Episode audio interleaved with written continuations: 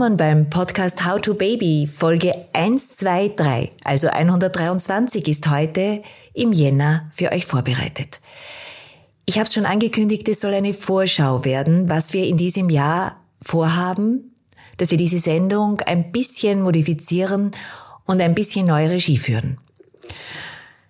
Seit Monaten hören wir es in den Medien Österreichs und Deutschlands. Babys und Kleinkinder können selbst in Notfällen nicht mehr in Krankenhäusern stationär aufgenommen werden.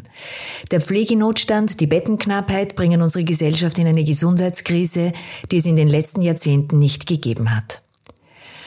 Kinderärzte verlassen die Ordinationen, Eltern bekommen keinen Platz mehr in Kassenordinationen für ihre Kinder. All das rüttelt uns auf, lässt uns doch ein bisschen alarmiert werden und deshalb wollen wir uns gleich im Jänner dieser Thematik annähern und Eltern einen Weg aufzeigen, wie man in Lösungen kommen kann. Wir wollen Mut machen, weil die minütlichen Bad News der Menschheit nicht weiterhelfen. Positives Denken und Zuversicht sind essentiell, um aus Chaos Neues schaffen zu können. Und genau das wollen wir für die nächsten Generationen anpacken. In der Zeitschrift Wienerin habe ich gelesen, und zitiere, weil es mich so berührt hat, Neue Kinderängste werden von Dr. Silke Schwarz, Kinder- und Jugendärztin und Mitbegründerin der Initiative Medienfasten, neu wahrgenommen. Sie setzt sich ein für achtsameren Umgang mit digitalen Medien und zeigt, dass die aktuellen Krisenmeldungen von Pandemie über Krieg bis zum Klimakollaps nicht spurlos an den Kleinsten vorbeigehen – Sie erlebt es alltäglich in ihrer Praxis und sagt, im Kinder- und Jugendärztlichen Bereich haben wir gerade die Diskussion, dass es eigentlich eine eigene Ziffer oder Diagnose für Klimaangst brauchen würde. Das ist etwas, das es früher nicht gegeben hat. Es gab Ängste vor Krieg etc. Jetzt ist die Angst vor der Klimakatastrophe als neue Angst dazugekommen, die Kinder nachts wach hält, sie nicht mehr unbeschwert durch die Welt gehen lässt. Bedeutet das nun, dass wir uns selbst und unsere Kinder am besten vor allem Negativmeldungen abschirmen sollten? Die Lösungen liegen wahrscheinlich woanders, nämlich in einem zukunftsorientierten und altersgerechten Umgang mit diesen Themen. Schwarz? Wenn ich noch sehr kleine Kinder habe, werden die eher nonverbal mitkriegen, wie ich auf solche Krisen reagiere. Da geht es dann darum, dass ich selbst die innere Ruhe bewahre und mit meinen Kindern bewusst kleine Inseln schaffe, die heil sind und etwas Gutes tue und wenn ich nur in der Nachbarschaft einen Kuchen vorbeibringe oder ein Vögelchen verarzte, so schwarz. Anders sei das bei größeren Kindern, die die Themen schon besser verstehen und oft das Bedürfnis haben, etwas Konkretes zu unternehmen. Was wir als Gesellschaft Konkretes unternehmen können, wie wir mit unseren Kindern optimal in diese zukünftigen großen Themen driften können, das wollen wir im Jahre 2023 in einer ganzen Podcast-Serie aufarbeiten und euch damit anregen und dementsprechende Lösungen geben. Wir wollen die Hoffnung nicht verlieren. Wir wollen zukünftig äh, positiv denken. Wie geht das? Ich zitiere aus einem meiner wichtigsten Bücher zu globalen Prognosen für die nächsten 40 Jahre, nämlich dem Bericht an den Club of Rome der die Trends bis 2052 aufschreibt und äh, der mich immer wieder zuversichtlich sein lässt, dass, obwohl wir jetzt in anstrengenden Zeiten leben, es auf jeden Fall eine Weiterentwicklung der Menschheit gibt. Es hat es immer gegeben und wird es immer geben, wie die Trends in der Medizin. Technische Fortschritte wird es auch weiterhin geben und zwei Bereiche entwickeln sich im Augenblick besonders dynamisch. Da ist zum einen die Nutzung von Stammzellen. Diese undifferenzierten, pluripotenten Zellen haben noch die Fähigkeit, sich in jeden der etwa 200 verschiedenen Zelltypen zu entwickeln, die den menschlichen Körper aufbauen. Das heißt, dass sie verschiedene Gewebe bilden und so möglicherweise Schäden beheben können.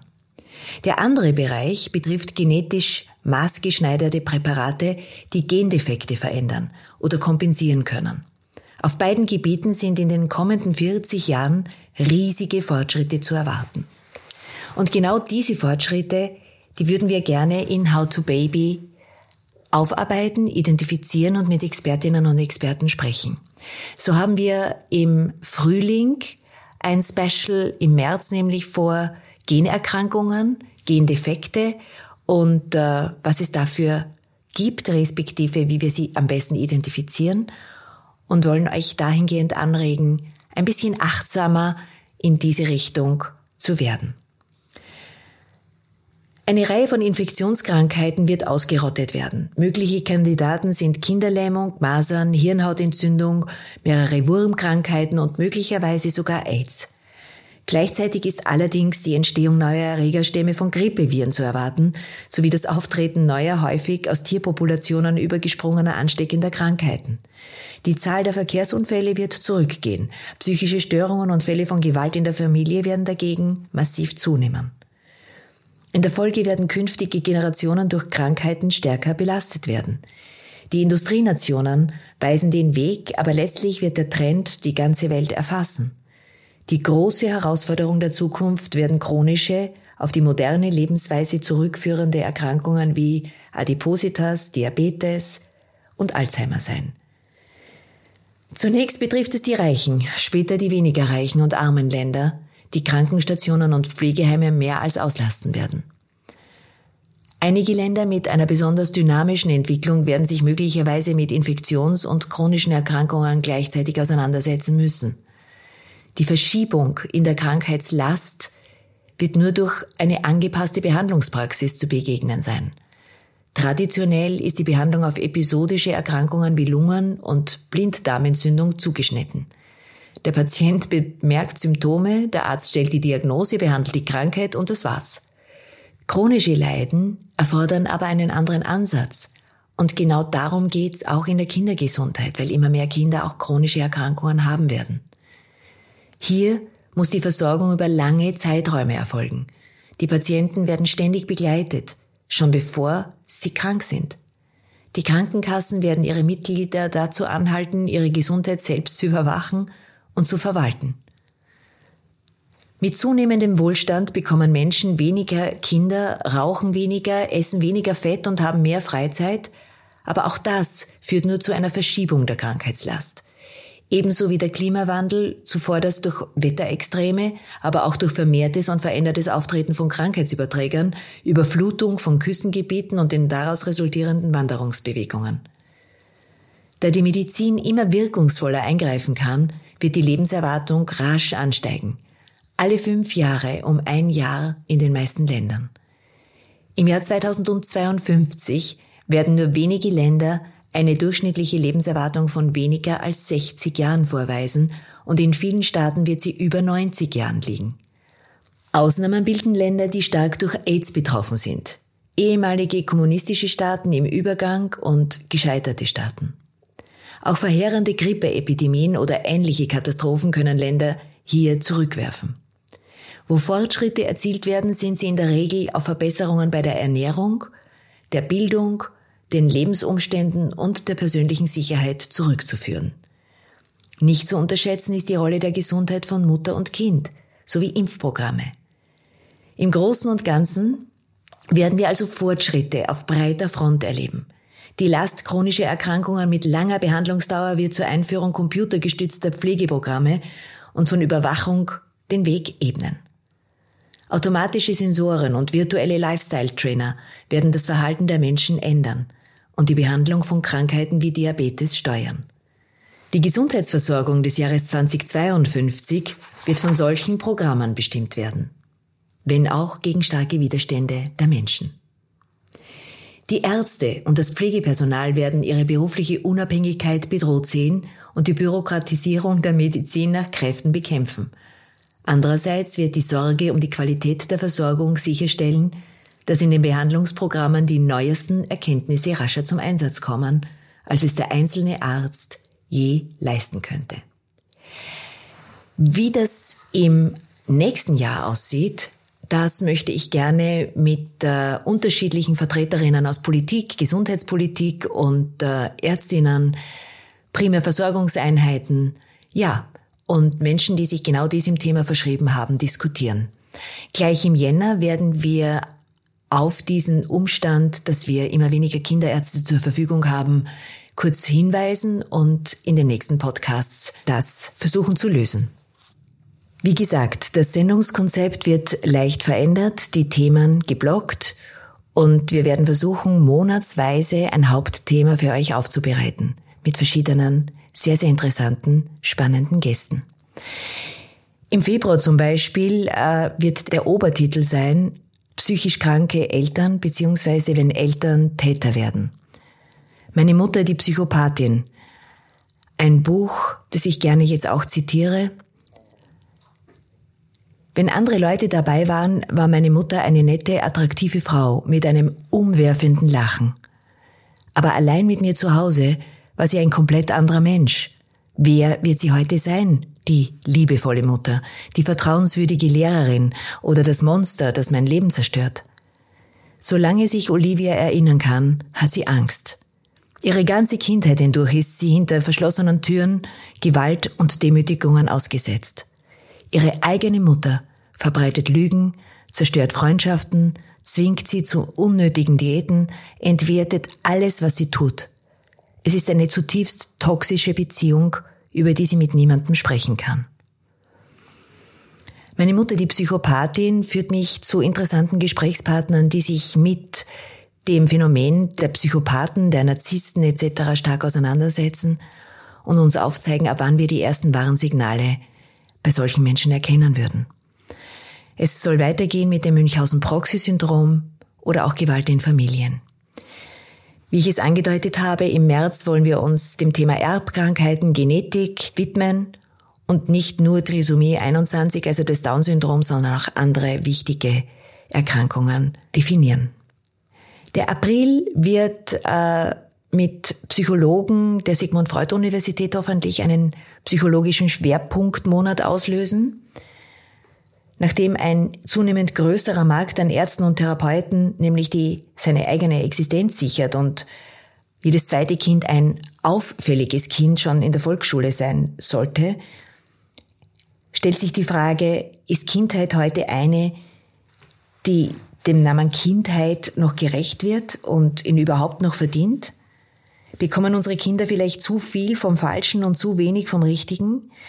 Wachsen sie nur noch zwischen Überbehütung oder Überforderung auf, wie schon viele, viele Autoren in Büchern beschreiben? Was ist Kindheit? Zumal es nicht nur ein psychologischer und pädagogischer, sondern auch ein Rechtsbegriff ist. Kinderrechte werden wir auch in unserem Podcast behandeln.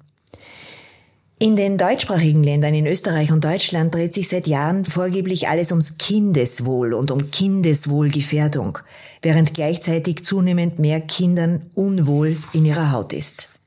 Kindheit heute ist Zukunftskindheit. Sie wird nie ganz in der Gegenwart gelebt, ist immer auf morgen, auf die geplante Welt bezogen – auf das Zeugnis am Jahresende, auf den Numerus Clausus, auf den Beruf und den Arbeitsplatz und auf alle Anforderungen, Vorstellungen, Maßstäbe, die dann gelten werden. Aber jetzt noch nichts bedeuten. Auch davon wurde es in den letzten Jahrzehnten immer mehr. Das Menschenkind hat seine zehntausende Jahre langen Status als Subjekt vollkommen verloren. Es ist nur noch Objekt. Unsere Projektionen und Vorstellungen dessen, was wir glauben, seine Zukunft sei oder wie sie zu sein habe, diese Zukunft kann es sich weder frei wählen, noch darf es dabei mitgestalten. Die Zukunftskindheit entspricht auch dem, was heute einige Autoren als die vollkommene Verzweckung der Kindheit bezeichnen. Die Zukunftskindheit ist evolutions- und menschengeschichtlich betrachtet ebenso artfremd, wie es das für viele Tiere ist. Der Mensch gewährte dem kleinen Homo sapiens über zehntausende Jahre eine echte oder reine Kindheit, bis etwa zum sechsten, siebten Lebensjahr, ehe man ihn in die Welt der Erwachsenen, ihre Vergangenheit, also in ihre Kultur, in ihre Gegenwart, also in ihre Arbeit und in ihr Streben nach einer besseren Zukunft eingeführt hat. Kindheit heute ist eine Stadtkindheit, eine Kauf- und Verbrauchskindheit, eine Spielplatzkindheit, eine Verkehrsteilnehmerkindheit. Ihr fehlen elementare Erfahrungen, ein offenes Feuer zu machen, ein Loch in die Erde zu graben, auf einem Ast schaukeln zu dürfen, Wasser stauen, ein großes Tier beobachten, hüten, beherrschen, das Entstehen und Vergehen der Natur, die Gewinnung und Verarbeitung von Material zu brauchbaren, notwendigen Dingen, ein großer, dauerhafter, bedeutender Streit, der nicht bloß persönlicher Zank ist, der Ernstfall, der nicht Fiction oder Katastrophe ist, werden dem Kind, wie den meisten Erwachsenen, vorenthalten. In How to Baby wollen wir im Juni das Thema Wer ist mein Kind? Kinderzeichnungen, Sprache, Musik, Spiele als Ausdruck ihrer Einzigartigkeit betrachten. Im Herbst werden wir uns dann genau dem Thema Klima und zurück zur Natur widmen. Im Juli wollen wir über Liebe und Partnerschaft sprechen. Wie geht das konfliktfrei als Familie? Denn souverän erklären Bestsellerautoren, was sich für Paare beim ersten Kind in ihrer Beziehung ändert und wie sie diese kritische Lebensphase gut gemeinsam bewältigen können. Alles ändert sich nämlich, wenn das erste Kind kommt. Plötzlich zu dritt zu sein, das ist bei aller Freude ein tiefer Einschnitt in die bisherige Zweisamkeit. Oft wird dies eine Bewährungsprobe. Was sollten Paare wissen und was sollten sie lernen, damit dieser Übergang in eine neue Lebensphase gelingen kann und auch die lebendige Liebe der Partner nicht auf der Strecke bleibt? Wie können Paare mit ihren Unsicherheiten, mit den Erwartungen an Rollenbilder richtig umgehen? Wie lassen sich neu entstehende Konflikte rund um die Sexualität besser verstehen und lösen? Diese und viele andere Fragen stelle ich Expertinnen und Autoren vor dem Hintergrund ihrer langjährigen Erfahrung in der Paartherapie und Paarberatung. Anhand von Fallbeispielen, Übungen zur Stressbewältigung und zur Gesprächsführung liefern wir konkrete Hilfestellungen. Im Sommer, also August, wollen wir wiederum der Zukunft und den Future Babies unsere Aufmerksamkeit schenken. Im September geht's weiter mit Hochstress in Familien, um im Oktober direkt in die Veränderung unserer Lebenswelt als Familien zu münden. Letztendlich im Dezember wollen wir das Thema Geburt, Demut, Dankbarkeit im Fokus der Wissenschaft sehen und betrachten und wollen nun damit ein positives, schönes, zukunftsorientiertes neues Jahr mit euch beginnen. In diesem Sinne, meine Lieben, das war jetzt wieder viel und äh, viele Gedanken rasseln durch meinen Kopf, wie ihr hört. Ich hoffe, ihr seid mit mir dabei, wenn wir all diese Themen noch tiefer behandeln wollen, als wir es in den letzten Jahren gemacht haben.